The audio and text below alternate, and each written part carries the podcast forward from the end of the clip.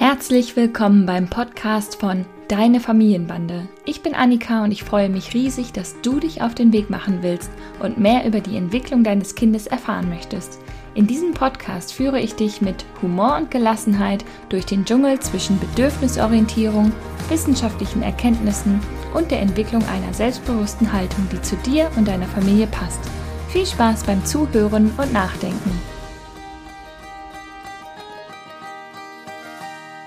Wutanfall bei Baby 10 Monate, Trotzphase schon mit 11 Monaten.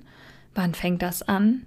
Genau solche Fragen erreichen mich immer wieder bei meinem Ask Me Mittwoch im Fragesticker. Hallöchen und herzlich willkommen zu einer neuen Folge des Deine Familienbande Podcasts. Wir klären heute mal die Frage, wann fängt das eigentlich an, diese Autonomieentwicklung, die sogenannte Trotzphase, das Wort, das ich versuche zu vermeiden. Die Folge heißt passenderweise und plötzlich ist da Wut. Wieso Gefühlsstürme häufig so plötzlich kommen. Denn ich finde ja wirklich, dass man das Gefühl hat, es geht von jetzt auf gleich los. Also es kommt wirklich plötzlich. Es geht mir ja zu Hause hier gerade nicht anders, dass plötzlich Gefühle auftreten bei der kleinen Seele, wo ich denke, aha, okay, huch, damit habe ich jetzt so schnell nicht gerechnet. Aber es bestätigt einfach das, was ich eigentlich ja schon seit Jahren sage. Autonomieentwicklung startet ab Geburt. Und rund um den ersten Geburtstag sind schon starke Gefühle möglich und meistens können diese noch schnell aufgefangen werden. Da funktioniert das oft noch gut mit, ach komm, wir gehen noch mal woanders hin, gucken uns noch mal was anderes an und das kannst du jetzt leider nicht haben, aber guck mal, du kannst das hier haben. In dem Alter sind nämlich diese starken Gefühle meistens darauf begründet, dass ein Wunsch nicht schnell genug erfüllt wird oder dass man etwas nicht haben darf, was man sehr gerne haben möchte, weil es spannend aussieht. Ich sage hier bewusst Wunsch und nicht Bedürfnis, denn ich denke da an solche Sachen wie, ich will auf jeden Fall diese Trinkflasche haben, auch wenn die meiner Cousine gehört. Zum Beispiel. Und dann, meistens so mit 18 Monaten oder rund um den zweiten Geburtstag, kommt, es plötzlich noch geballter. Diese Autonomieentwicklung erreicht ihren Höhepunkt. Wie ihr wisst, tue ich mich mit Altersangaben sehr schwer, denn nicht jeder Wutanfall, nicht jeder Gefühlsschirm lässt sich in solche Phasen einsortieren und es birgt ja irgendwie auch eine Gefahr des Abtuns. Ne? Also man neigt dann vielleicht dazu zu denken, ach, ist ja nur die Trotzphase, aber dieser Gedanke oder das Wissen darum, macht ja die Hilflosigkeit des Kindes in dem Moment nicht weniger schlimm oder schmerzhaft.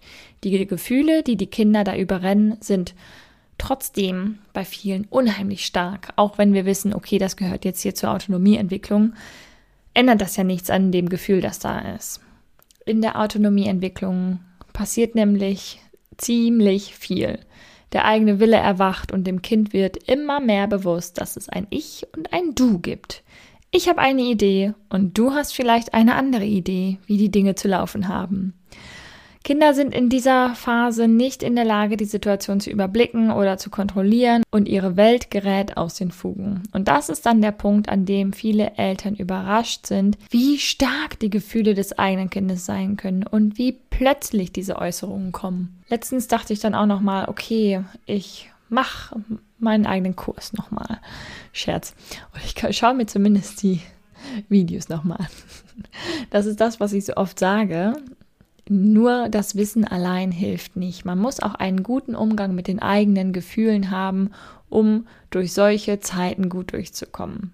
Denn Kinder wollen selbstständig werden und gleichzeitig ist das ganz schön beängstigend und sie brauchen uns Erwachsenen dafür, um sie zu korrigulieren. Sie gehen immer mehr eigene Wege und stoßen natürlich immer wieder auf natürliche Grenzen. Und natürlich machen wir Eltern nicht alles so, wie unsere Kinder sich das vorstellen. Und das ist im Übrigen auch voll okay, dass ihr Eltern andere Entscheidungen trefft, als euer Kind das vielleicht will oder wünscht. Und gleichzeitig ist das auch leider oft der Punkt, an dem Eltern, wenn es stressig wird und die Gefühlsstürme geballt kommen, irgendwann auch mal laut werden. Und genau das wollen ja die meisten eigentlich nicht, denn Sie wissen ja oder wir wissen ja, den eigenen Willen zu entwickeln ist unheimlich, unheimlich wichtig. Ne? Entscheidungen treffen, Dinge ausprobieren, eigene Ideen verfolgen, vielleicht auch kleine Aufgaben übernehmen. Und alle Gefühle, die damit verbunden sind, auch wenn es frustrierende Gefühle sind, sind wichtig. Und auch wie wir als engste Bezugspersonen auf diese Willensbekundung und Gefühlsäußerung reagieren, ist unheimlich wichtig. Denn nur in Interaktion mit uns lernen Kinder, wie die Welt funktioniert. Nur wenn wir eine Resonanz geben und quasi ein, den Spiegel vorhalten, was für eine Reaktion auf eine Aktion folgt, ähm, lernen Kinder, wie die Welt funktioniert. Wir handeln aus, wir vereinbaren Kompromisse, ne? Und Kinder merken, wie wichtig ist ihr Befinden, ihre Bedürfnisse und ihre Meinung und ja, wie gesagt, wie man vielleicht auch Kompromisse miteinander aushandelt. Es geht mir nicht darum, mit ähm, diesem Beispiel Aktion, Reaktion zu sagen, die Kinder tun was und wir reagieren und äh, greifen durch. Nee, gar nicht, sondern eher so dieses in Interaktion aushandeln ist das, was ich ein unheimlich großes, ähm, als unheimlich großes Lernfeld empfinde. Kinder lernen außerdem noch, Gefühle in Worte zu fassen, Gefühle zu fühlen und auszudrücken. Etwas, was ja auch vielen Erwachsenen schwerfällt, wenn es nicht gerade nur Freude ist. Einfach auch mal zu benennen, wie es einem gerade geht und dann nicht direkt im nächsten Atem zu sagen, ja, ja, ist ja nicht schlimm oder krieg ich schon hin oder das wird schon wieder. Kinder lernen, dass sie mit ihren Gefühlen angenommen sind und dass sie bedingungslos geliebt werden, nicht trotz, sondern mit ihrer Wut, ihrem Schreien, Toben, um sich schlagen. Im besten Fall. Sie lernen, dass Konflikt- und Problemsituationen zum Leben dazugehören und man gemeinsam Lösungen finden kann. Dass es sich richtig gut anfühlt, selbstwirksam eigene Erfahrungen zu machen. Und auch wenn das nicht immer ganz einfach ist und manchmal auch Schmerz und Enttäuschung dazugehören zum Leben. Ja, das ist ja alles schön und gut, denkst du jetzt vielleicht, aber warum kommt das so plötzlich? Ich finde, das beobachte ich jetzt bei meiner eigenen Tochter, aber habe ich auch schon ganz oft bei Kita-Kindern beobachtet. Manchmal kommen Lern- und Entwicklungsschritte gefühlt über Nacht. Plötzlich ist das Kind über Nacht drei Zentimeter gewachsen und erwachsener geworden und plötzlich kann es was ganz Neues, zum Beispiel motorisch, was es vorher noch nie gemacht hat. Oder es spricht Worte, die du noch nie gehört hast, als wäre es völlig selbstverständlich. Und was diesen Dingen vorausgeht, passiert innerlich. Kinder beobachten uns den ganzen Tag. Sie gucken sich ab, was wir tun, was wir, wie, wie wir was tun. Sie gucken sich ab, was wir wie tun und wollen auch tun, was wir tun. Und da fängt ja oftmals die Problematik überhaupt erst an. Es gelingt ihnen zum Beispiel nicht so, wie wir es machen. Klassisches Beispiel, der blöde Reißverschluss, der einfach nicht zugehen will. Oder wir hindern sie daran, etwas zu tun. Klassisches Beispiel, wir müssen schnell los und haben keine Zeit, äh, stundenlang an dem Reißverschluss zu friemeln und übergehen oder müssen dann leider das Kind in seinem Wunsch übergehen. Oder wir nehmen unsere Verantwortung zum Schutz wahr und den Kindern fehlt einfach der Überblick, warum was jetzt gerade wichtig ist. Zähne putzen oder im Straßenverkehr zum Beispiel. Und es ist ein ständiges Wechselspiel zwischen dem Drang, Dinge selbst zu machen und der manchmal unbefriedigenden Erkenntnis der eigenen Unzulänglichkeit oder eigenen Unfähigkeit, dass man einfach noch nicht weit genug ist, um etwas selber zu schaffen manchmal ist da auch ja so ein Spannungsfeld, ne, dass Kinder kognitiv schon verstehen, was jetzt hier eigentlich wie funktioniert, aber es motorisch noch nicht umsetzen können. Oder einfach sprachlich noch nicht ausdrücken können. Das Sprachverständnis ist schon gut, aber die Sprachproduktion noch nicht. Und auf dieses Spannungsfeld müssen wir Eltern und Fachkräfte feinfühlig reagieren, denn nur so kann das Kind sich selbstwirksam fühlen und selbstbewusst die Welt erobern ohne sich von Misserfolgen oder Demütigungen entmutigt zu fühlen. Für Kinder ist es während der Autonomieentwicklung wichtig, eine gewisse Frustrationstoleranz zu entwickeln. Ich bin trotzdem wertvoll, auch wenn ich wütend bin, weil mir etwas nicht gelingt. Wir wollen nicht alle Hindernisse aus dem Weg räumen, denn das ist nicht zielführend für die Entwicklung des Kindes, aber wir dürfen unsere Kinder dabei begleiten, mit diesen Gefühlen umzugehen, die halt dabei entstehen, wenn man etwas noch nicht schafft oder etwas nicht darf. Und dieses Gefühl entsteht nur dann, wenn jemand da ist, der diese Gefühlsstimme mit mir durchsteht, der mir die Wut nicht abnimmt, aber gemeinsam da durchlenkt. Und das dauert seine Zeit, aber in der Autonomieentwicklung werden dazu die Grundsteine gelegt. Denn Grenzen gibt es halt leider nun mal überall im Leben. Und bei vielen von uns lösen Grenzen immer noch starke Gefühle aus, wenn wir merken, dass wir Dinge nicht beeinflussen können. Auch bei uns Erwachsenen im Übrigen. Wir werden ja auch oftmals wütend, wenn unser Gegenüber etwas ganz anders macht, als wir uns das eigentlich vorstellen können. Und unsere eigene Frustrationstoleranz und Impulskontrolle ist auch manchmal nicht so gut ausgebildet, wie es vielleicht eigentlich konstruktiv der bessere Weg wäre. Und trotzdem ist es unsere Aufgabe, den Kindern einen Weg zu zeigen, wie sie mit diesen starken Gefühlen umgehen können.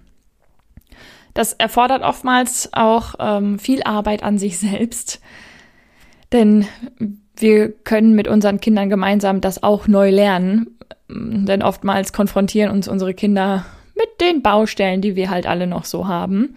Und es kommt auch gar nicht von heute auf morgen. Entwicklung findet jeden Tag statt und wenn wir unsere Kinder genau beobachten, merken wir immer wieder kleine Veränderungen im Spiel, in den Fähigkeiten, in den Äußerungen, in der Mimik und schwierig wird es manchmal genau dann, wenn wir Erwachsenen auch gerne an unseren Gewohnheiten und Routinen festhalten möchten. Ne? Das ist ja auch oftmals so eine so ein Konflikt, der entsteht, ne? dass wir von Kindern häufig Kompromissbereitschaft einfordern, aber die Kinder jetzt halt auch eigene Ideen haben.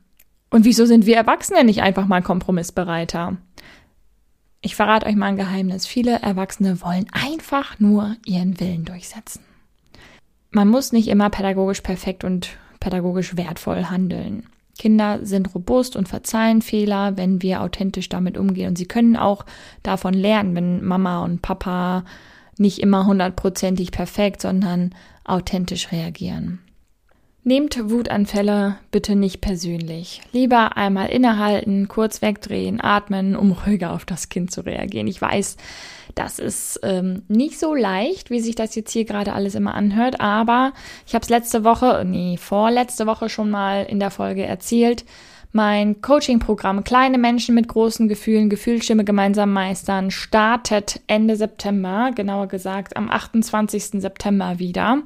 Und in diesem Coaching-Programm möchte ich euch helfen, gelassen und gestärkt mit den Wutanfällen und starken Gefühlsstürmen eurer Kinder umzugehen, damit ihr als Familie friedlicher zusammenleben könnt. Es geht mir darum, dass ihr sowohl versteht, warum überhaupt diese starken Gefühle auftreten und auch, dass ihr eine klare Haltung dazu entwickelt und das liebevoll begleiten könnt und auch, dass ihr euch selber mit euren Ressourcen nicht aus den Augen verliert. Es geht nämlich nicht immer nur um das Kind und sein Verhalten, sondern auch, was macht das mit uns als Eltern und was ist vielleicht auch unser Anteil am Verhalten des Kindes und wie können wir unser Kind so unterstützen und begleiten, dass es vielleicht gar nicht so wütend sein muss. Auch wenn das, wie gesagt, ganz normal ist, dass diese Wut auftritt. Aber trotzdem gibt es Mittel und Wege, wie ihr ähm, euer Familienleben und eure Kommunikation innerhalb der Familie so gestalten könnt, dass ihr alle ein, dass ihr euch alle darin wohlfühlt. Und dabei möchte ich euch gerne unterstützen. Und das machen wir in fünf Live-Gruppen-Coachings. Die Termine stehen bereits fest. Die findet ihr auf meiner Homepage auf dem Link unter dieser Podcast-Folge. Es wird eine Vormittags- und eine Abendgruppe geben. Und wir starten, wie gesagt, am 28. September. Und wenn ihr mehr Infos wollt, dann schreibt mir gerne eine Mail oder bei Instagram. Und ich freue mich, euch dabei unterstützen zu dürfen. Bis dahin macht's erstmal gut. Wir sehen uns in zwei Wochen wieder oder hören uns in zwei Wochen wieder mit der neuen Folge mit dem Titel Und? War er oder sie brav? Und Puh, ihr merkt schon, oder du merkst schon, wie meine Halsschlagader anfängt zu pochen, denn hinter diesem Satz steckt ein Bild vom Kind, was ich nicht teile. Kleiner Spoiler. Bis dahin wünsche ich dir eine gute Woche. Macht's gut. Deine Annika. Das war die heutige Folge des Deine Familienbande Podcasts. Ich freue mich sehr, dass du eingeschaltet und zugehört hast und hoffentlich auch ein bisschen mitgedacht hast und ganz viele neue hilfreiche Impulse für dein Familienleben mitnehmen konntest. Wir sehen oder hören uns besser gesagt in der nächsten Folge vom Deine Familienbande Podcast. Mach's gut.